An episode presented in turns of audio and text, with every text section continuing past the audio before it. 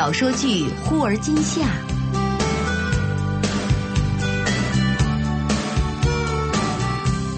根据明前雨后的同名小说改编。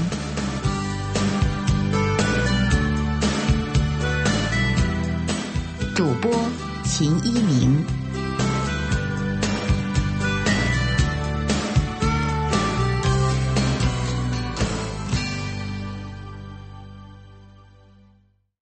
第八集。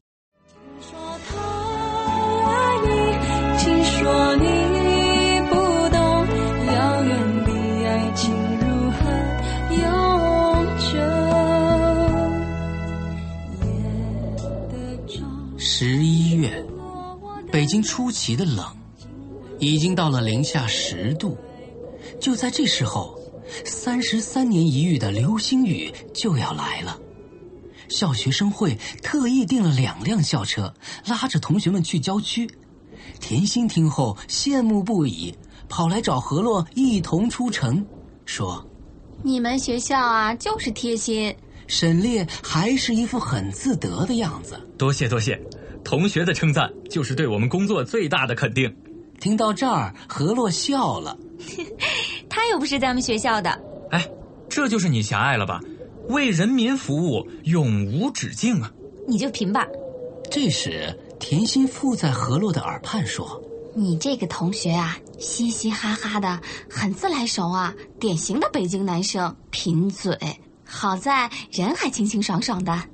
看我们班那个北京的，油嘴滑舌，还邋里邋遢的。你呀，总愿意一棒子打翻一船人。哎，既然你对沈烈印象不错，介绍给你怎么样？”好啊，好啊，像你和张远这样水到渠成的还真是不多，你情我愿，干柴烈火。何洛伸手去戳他的软肋，甜心笑着躲避。喂喂，说老实话，你们当时是怎么看对眼的？交代交代，从什么时候开始的？那次篮球赛吗？当时啊，他一直拿你当示范，摸来摸去。你说的真难听，他不过是捉着我的手而已。捉着手还不够啊！要是我们不在场，那会是什么后果？何洛又拧又掐，俩人笑成一团，又絮絮叨叨的说了很多高中趣事儿。甜心感慨说：“唉，你们那么心有灵犀，羡慕死我了。这已经很难得了。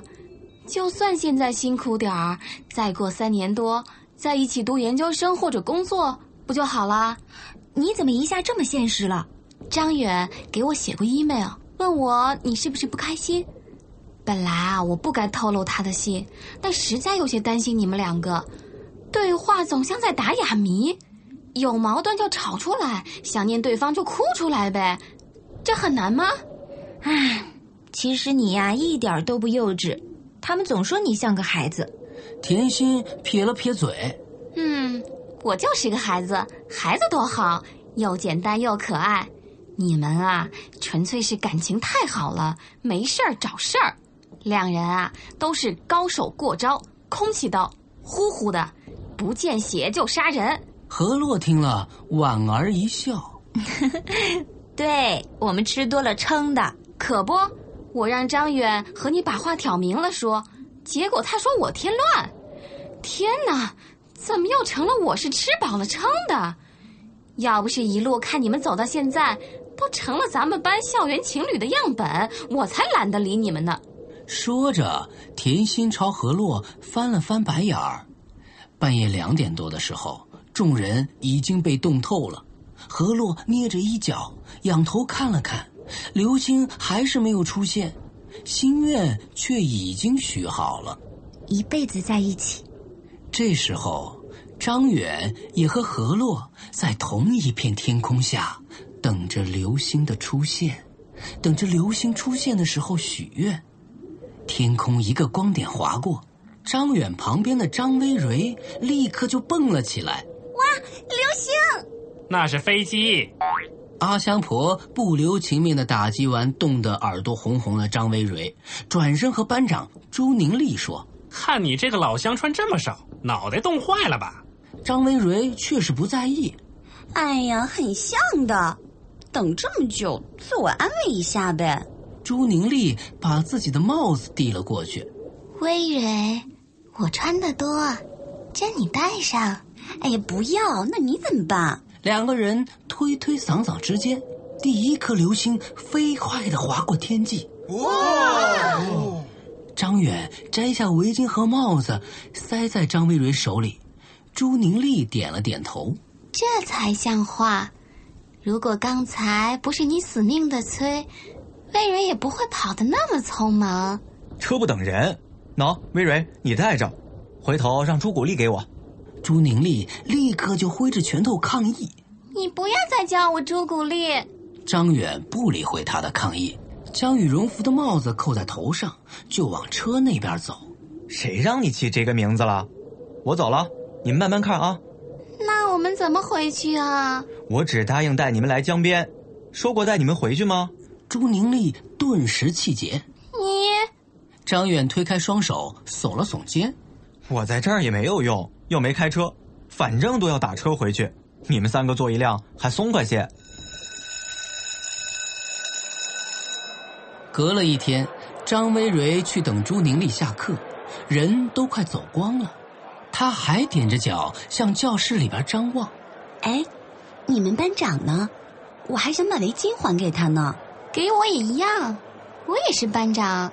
朱宁丽一把抢过他手中的纸袋儿，撑开一看，哦，还洗得干干净净的，还用了丝毛柔顺剂。张维蕊一甩手，继续探头。当然，滴水之恩嘛。朱宁丽一把扯过张维蕊，别看啦，没来，缺课大王，还班长呢。谁知道他真在寝室自学，还是跑出去瞎逛了？哎，那为什么选他做班长？他在全班成绩最高啊！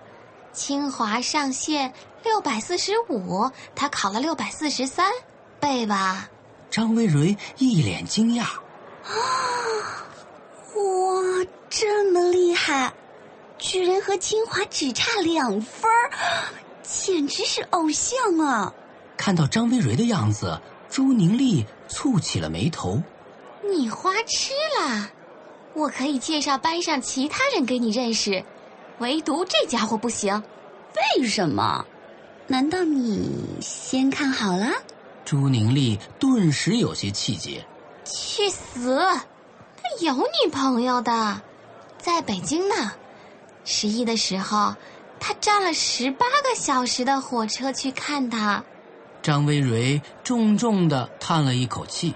哎，好男人都是名草有主的。这么快就认定人家是好男人啦，真是天真。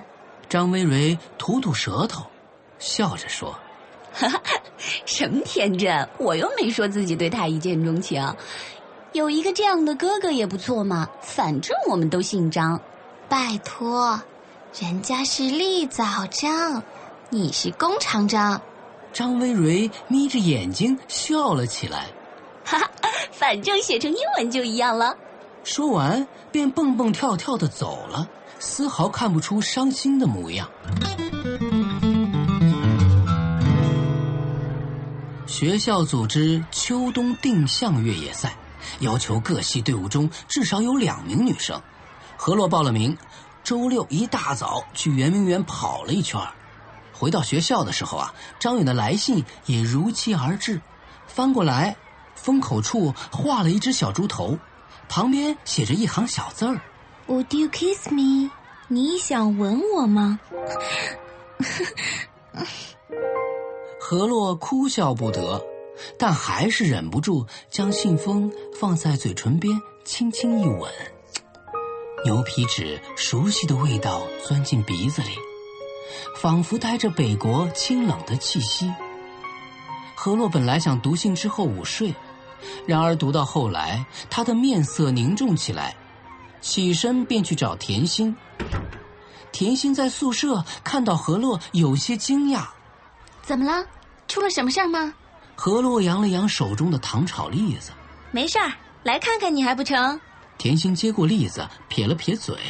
得了吧，咱们前两天不刚刚才一起看过流星雨？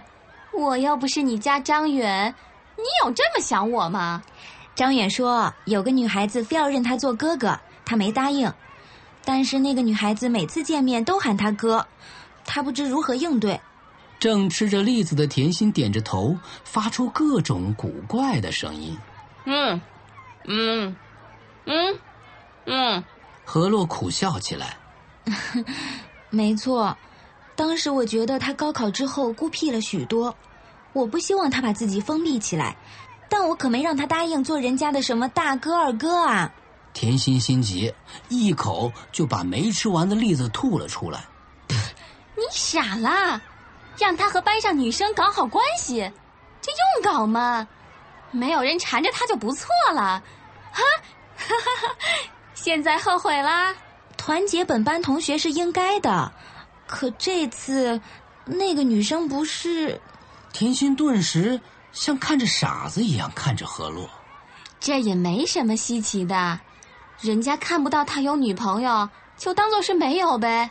平心而论，虽然他自大，有时候话多点儿，但总体而言，张远是个好同学，长得也对得起观众。你忘了郑清音？张远拒绝了他。是，张远是拒绝他做女朋友，可并没有拒绝他当朋友啊。这可不能大意啊。千里之堤，溃于蚁穴。尤其是这样看似单纯的女生，什么都不畏惧的。我建议，为了防患于未然，做掉他。何洛低下了头。我相信张远。甜心撇嘴儿一笑。那你还大老远来和我说这些？你是觉得每天出现在他身边的应该是你？虽然不是张远同学主动，但你心中仍然很不舒服吧？何洛抱腿坐在床沿儿，下巴放在膝盖上，叹了口气：“唉，你真是我肚子里的蛔虫。我们只有很多回忆，当他真正需要别人支持、关心的时候，我却不在他身边，我心里很……啊，你说怎么办？”我想起他就会心疼，但是我不敢说，我怕他知道了，会比我还难过。甜心点点头说：“唉，你这个柔弱的样子啊，可怜兮兮的，都不像我认识的何洛啦。我应该什么样子？坚强、独立又很有主见。那时候你说想做外交官，我还说啊，那你还不如做无一第二呢。”我根本没有什么人生计划，我只想把手边的事情做好。至于以后，我的未来是……甜心听了，立刻打断了何洛的话，大笑起来：“ 做贤妻良母吧，张远啊，张远，就这么扼杀了我国的无一第二啊！我现在都讨厌这样的自己了，犹犹豫豫，前怕狼后怕虎的。”遇到和张远有关的事情，我的顾虑就特别多，这就对了，这样才真实，像个恋爱的女孩子。我喜欢这样的你，我也好喜欢你。甜心摇了摇头，我可争不过张远，以后啊，让他考你们学校的研究生吧，这样啊，你们就能天天在一起了，他肯定没问题的。何洛点了点头，心情顿时大好。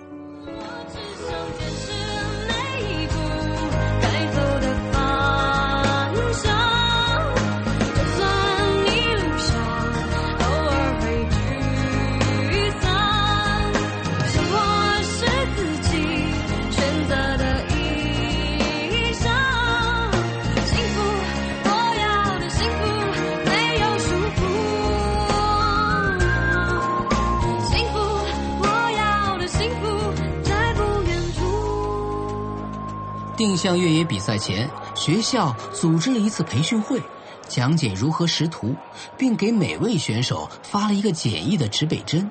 沈烈问何洛和周心妍：“哎，你们两个女生会看地图，会用指北针吗？”何洛瞟了沈烈一眼：“小看我们啊，这不过是最基本的野外用具。说起来，或许我知道的比你还多。我倒真不知道什么，我是没想到你们看起来文文静静的，还喜欢这些。因为张远他很喜欢，所以我也知道一些，而且确实很有意思。主要还是因为爱屋及乌吧。”主要是因为确实很有趣，爱屋及乌就是有趣。嘿，你可真犟，爱屋及乌。何洛挥挥手，哎，算了算了，随你说吧。爱屋及乌有什么不好？好，当然好。怎么就没有女生对我这么死心塌地啊？这时，周心妍突然探头过来，因为你没有人家男朋友长得帅。沈烈却在一旁不同意了。哎，男人不是靠一张脸混的。何洛感觉沈烈话里有话似的，立刻就瞪着沈烈：“你什么意思？”沈烈连忙解释：“哎，我是说呀，我没有那么受欢迎，不光因为我长得不够帅，其他综合素质也不行啊。哎，我又没说你男朋友只是长得好。哼，本来张远的高考分数一点都不比你低，只不过你是北京的。我知道，我知道。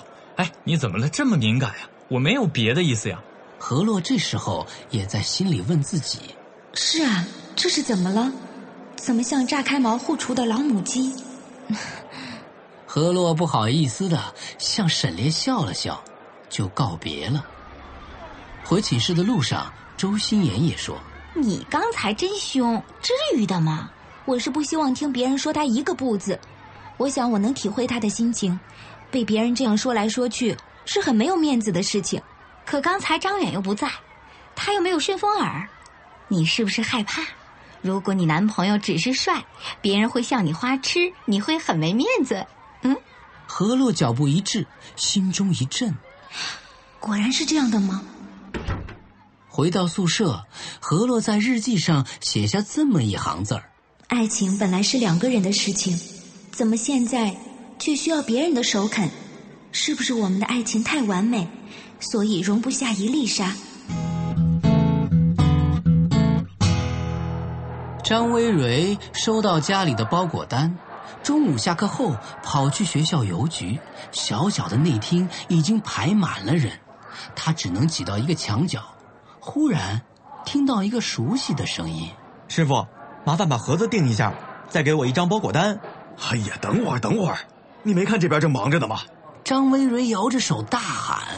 哥嘿，张远！张远回过头，蹙起眉头，缓缓的踱过来。我可没答应你。哼，嘴是我的，耳朵是你的，我喊我的，你可以选择不听啊。张薇蕊一笑，瞥见他手中的两个小木盒，探头看了看。嗯，录音带。他忍不住抢过来，只见每个盒子里放了四盘磁带。梁咏琪、莫文蔚、徐怀钰。都是最新的，你听的还很杂嘛？张远拿回盒子，有人喜欢听？难道北京没有卖的？他们附近都是盗版的，还卖正版的价钱。嗯，也是，不如直接买盗版的。嗯，张远又问营业员麻烦来来来来来，锤子钉子，自己钉去。”张薇蕊此时就是一个好奇的宝宝。哎，为什么要用木盒？纸壳盒不成吗？张远拿过锤子和小木钉，找个人少的地方蹲下敲起来，会压碎的。张薇蕊凑上前去，哟，你还挺专业的，要是我肯定会钉歪的。别离这么近，小心木屑蹦到眼睛里。来来，张草草同学，请站远一点。张薇蕊立刻就抗议起来：“哼，什么草草？我这么好听的名字，你说是草草？”微蕊就是形容草木茂盛的样子，还是草草啊？全国有几个人能写出那两个字啊？厉害，你还真是未卜先知呢！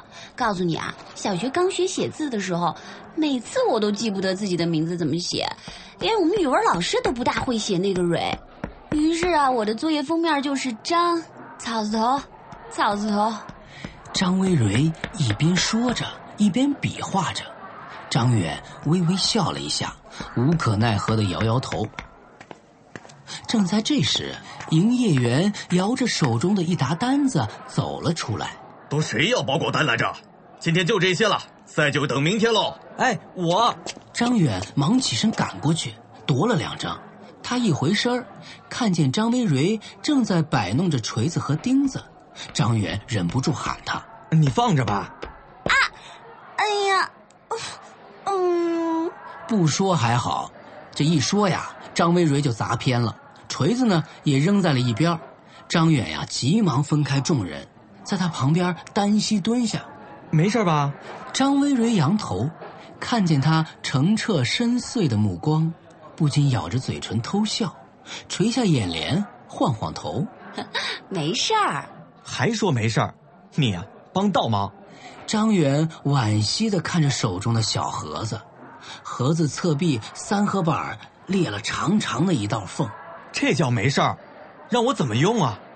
张薇蕊低着头撅起了嘴，发什么脾气？大不了我赔你一个嘛。你是在这儿买的吗？算了，来不及了。他们没有大小合适的，这两个是我自己改的。哇，这么大的工程！张薇蕊一边大叫着，一边抓过盒子，上上下下研究了一番。果然，三合板边缘是新截断的，露出浅色的内心。啊，有这时间，这工本，这邮费，在北京多少磁带都买了。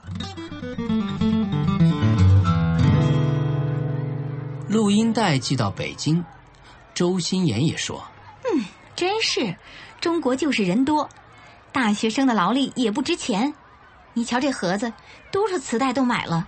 这个时候，叶芝接过话头：“但这份情谊啊，是买不来的。你看何洛美的，躲在帐子后边自己听。刚才我要先拆一盘，他死活都不肯。”此时，一旁正在听歌的何洛根本就没有听到他们的谈话，还在一个劲儿的傻笑着。您刚才收听到的是小说剧《忽而今夏》，本书内容由北京阅读记文化有限责任公司友情提供。